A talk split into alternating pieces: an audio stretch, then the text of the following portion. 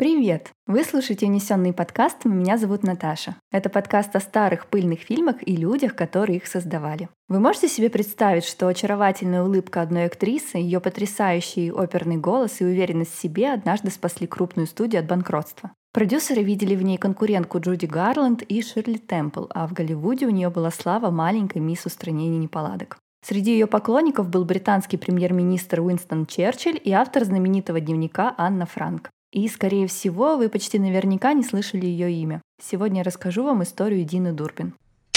Эдна Мэй Дурбин родилась 12 декабря 1921 года в Виннипеге, Канада. Ее родителями были Джеймс и Ада Дурбин в девичестве Рид. Они были британскими мигрантами, приехавшими из Ланкашира в Канаду вместе со старшей дочерью Эдит. Джеймс Дурбин работал машинистом на канадско-тихоокеанской железной дороге, пока плохое здоровье не побудило его перевести семью в более благоприятный климат Южной Калифорнии. Это как раз были первые трудные годы Великой депрессии, и он пытался прокормить семью, занимаясь черной работой. Поступив в среднюю школу Брэд Харт в Бербанке, Эдна занималась плаванием, каталась на роликах, играла в школьных спектаклях и пела на церковных мероприятиях. Ее сестра Эдит думала, что она обладает певческим голосом, достойным развития, и тратила свою недельную зарплату школьного учителя на уроки вокала. Когда девочке исполнилось 10 лет, талант ее заметили и родители, и отдали Эдну в Академию Ральфа Томаса, где она привлекла внимание метра Голдвин Майер. Они как раз искали певицу-подростка с оперным голосом, которая могла бы сыграть молодую Эрнестину Шуманхайнг в предполагаемой биографии знаменитой австрийской певицы контральта. Эдну привели на студию, где она спела продюсером арию «Иль Бачо» Луиджи Ардити.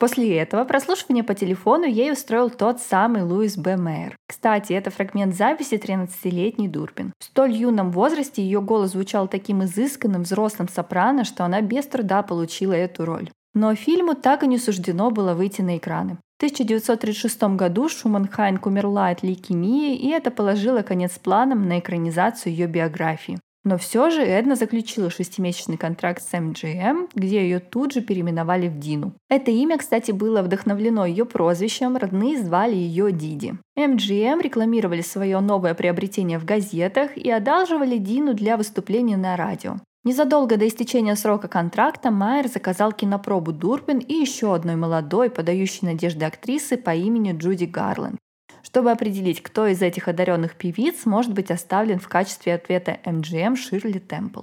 Их вместе сняли в короткометражке каждое воскресенье. И после ее просмотра Майер рявкнул подчиненному. «Брось толстушку». Он имел в виду Гарланд, но срок действия контракта Дурбин истек, в результате чего 14-летняя подающая надежды актриса стала фрилансером. Когда директор по кастингу MGM Руфус Лемер, который когда-то помог открыть талант Дины, перешел на сторону студии Universal, он забрал с собой и Дурбин, узнав, что та как раз осталась без студии. Получив еженедельную зарплату в 300 долларов, Дурбин была подключена к довольно слабому проекту «Три милых девушки» в 1936 году. Она играла роль младшей из трех сестер, которая комедийно умудряется примирить своих родителей. Пока фильм находился в производстве, а Universal была занята пиаром своей новой звезды, Дурбин пригласили выступить в еженедельной радиопрограмме певца Эдди Кантера. После своего первого появления в эфире Дурбин получила около 4000 писем от фанатов. Во время производства фильма офис Хейза который занимался этическим кодексом в Голливуде, утвердил новый сценарий, что побудило нового руководителя студии Universal Чарльза Роджерса увеличить скудный бюджет в 100 тысяч долларов почти в 4 раза.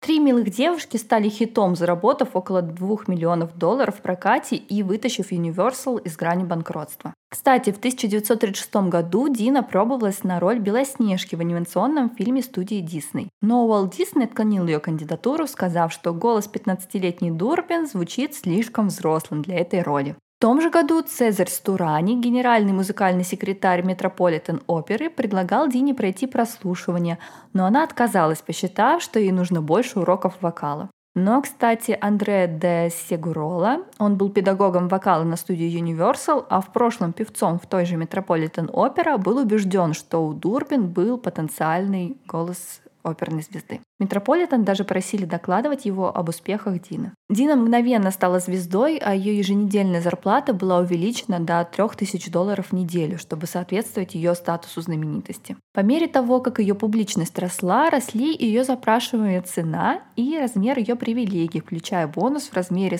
10 тысяч долларов за фильм. Три милых девушки породили два продолжения. Три милых девушки взрослеют в 1939 году и то, что она не отдаст в 1943 году. Имя Дурбин уже было помещено над названием в титрах ее второго фильма «100 мужчин и одна девушка» 1937 года, в котором она появилась на экране вместе с легендарным дирижером Леопольдом Стаковски в роли самого себя.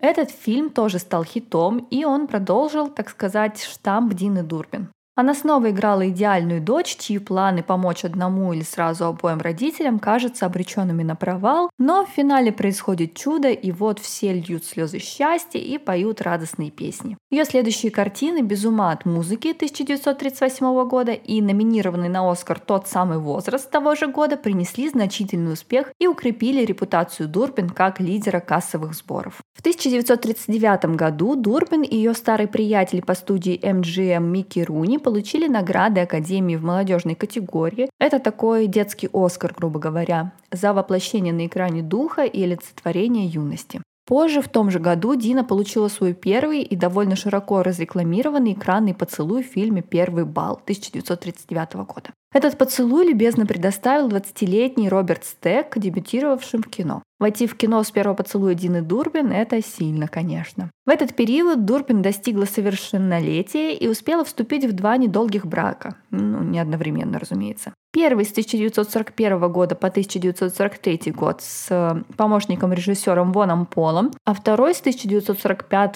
по 1947 год с продюсером Феликсом Джексоном. Официально пара развелась только в 1949 году. В этом браке в 1946 году у Дины родилась дочь Джессика Луис. Но вернемся чуть назад. К 1940 году на ее счету было 7 кассовых хитов, но Дурбин все больше разочаровалась в отказе Universal позволить ей перейти к более зрелым ролям. Ее отстраняли от участия в съемках, и в 1942 году не вышло ни одного фильма с Диной Дурбин. Когда Universal и Дина наконец пришли к соглашению, актриса добилась того, что ей позволили самой одобрить сценарий. Ее первый фильм по этому новому соглашению «Удивительная миссис Холидей» 1943 года прошел мучительный путь к экрану. В частности, первоначально утвержденный режиссер Жан Ренуар был заменен всего через 49 дней после начала работы продюсером Брюсом Мэннингом. Нью-Йорк Таймс даже высмеяли Дурбин за то, что в качестве своего дебюта во взрослой роли она выбрала небрежный, надуманный и грубый проект. Она пробовала себя в разных жанрах, и еще более странным для поклонников Дина стало ее появление в фильме «Рождественские каникулы» 1943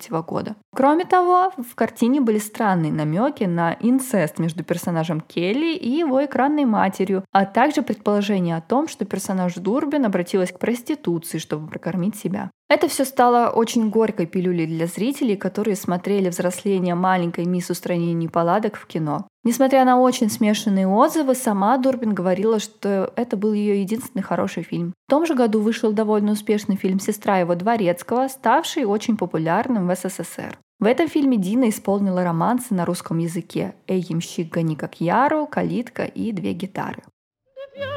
Гитары за стеной, жалобно занили, детство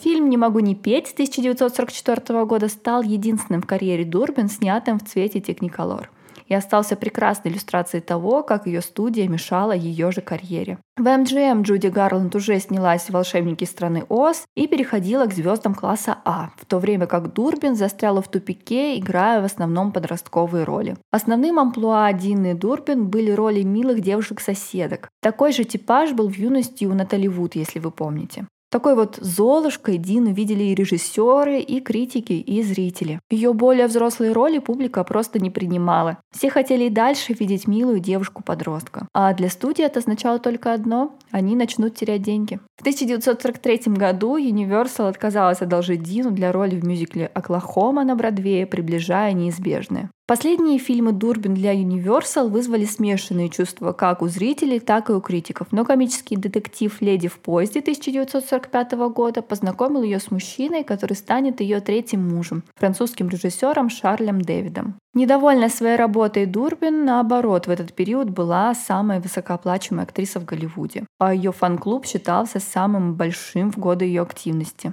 Она только что рассталась со своим вторым мужем и воспитывала теперь дочь в одиночку, и, ко всему прочему, Дурбин оказалась в этих постоянных ссорах с Universal. Это было самое черное время в ее жизни. В этот момент ее поддерживали только два человека – сценарист Джо Пастернак и Шарль Дэвид, ее будущий третий муж. Студия платила ей зарплату, даже когда они откладывали или перемонтировали ее фильмы. Например, «Ради любви к Мэри» 1948 года был отложен на год, как и экранизация бродвейского мюзикла в Центральном парке того же года. В 1949 году Дурпин была освобождена от студийного контракта. Руководство киностудии заявило, что она слишком стара, чтобы играть роли молоденьких девушек, а для более сложных ролей она не слишком талантлива. При этом руководство студии забывало, что именно фильм «Три милых девушки» в свое время спас их от банкротства. Кстати, Джо Пастернак звал Дину вернуться на студию MGM, но она отказалась. И после того, как с ней поступили в Голливуде, ее можно понять. Луис Би Мейер также несколько раз пытался уговорить Дину Дурбин возобновить контракт с MGM. В начале 50-х годов он предложил ей почти миллион долларов за съемки в фильме вместе со знаменитым певцом и актером Марио Ланца. Дурбин отклонила предложение, как и главные роли в бродвейских мюзиклах «Моя прекрасная леди» и снова «Оклахома». А еще Оклахома пишется всегда с восклицательным знаком, как название, и в моей голове это всегда звучит как «Оклахома!» Не знаю почему.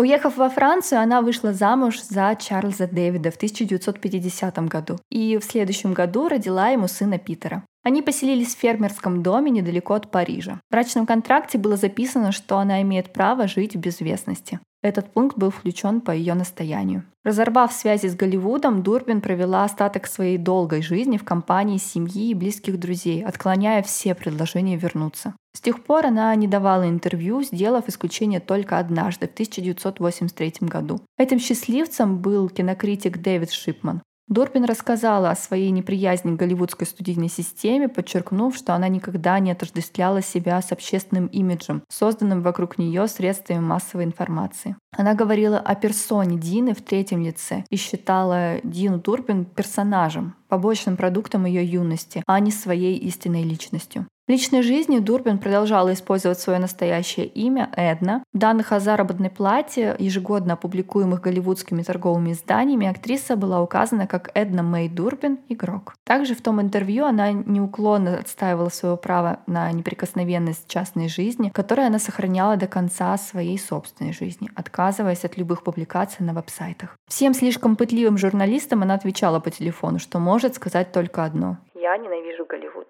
Деньги, которые она в юности заработала на съемках, были очень удачно вложены в бизнес и позволили ей вести вполне обеспеченный образ жизни. В 1999 году Шарль скончался, и с тех пор Дина проживала в городке Нофель-ле-Шато около Парижа. 30 апреля 2013 года в сообществе актрисы было опубликовано сообщение ее сына, сообщившего, что Дина скончалась несколько дней назад. Ей был 91 год. Я уже упоминала, что Анна Франк была поклонницей Дурбин. В их семейном убежище она повесила на стену две фотографии Дины. В доме-музея Анны Франк в Амстердаме эти фотографии до сих пор висят на том же месте. Известный виолончелист, дирижер и композитор Мстислав Ростропович говорил о Дине Дурбин как об одном из самых важных музыкальных влияний. Она помогла мне открыть себя. Вы не представляете, какие вонючие старые кинотеатры я посещала, чтобы увидеть Дину Дурбин. Я пытался создать самое лучшее в моей музыке, пытался воссоздать, приблизиться к ее чистоте.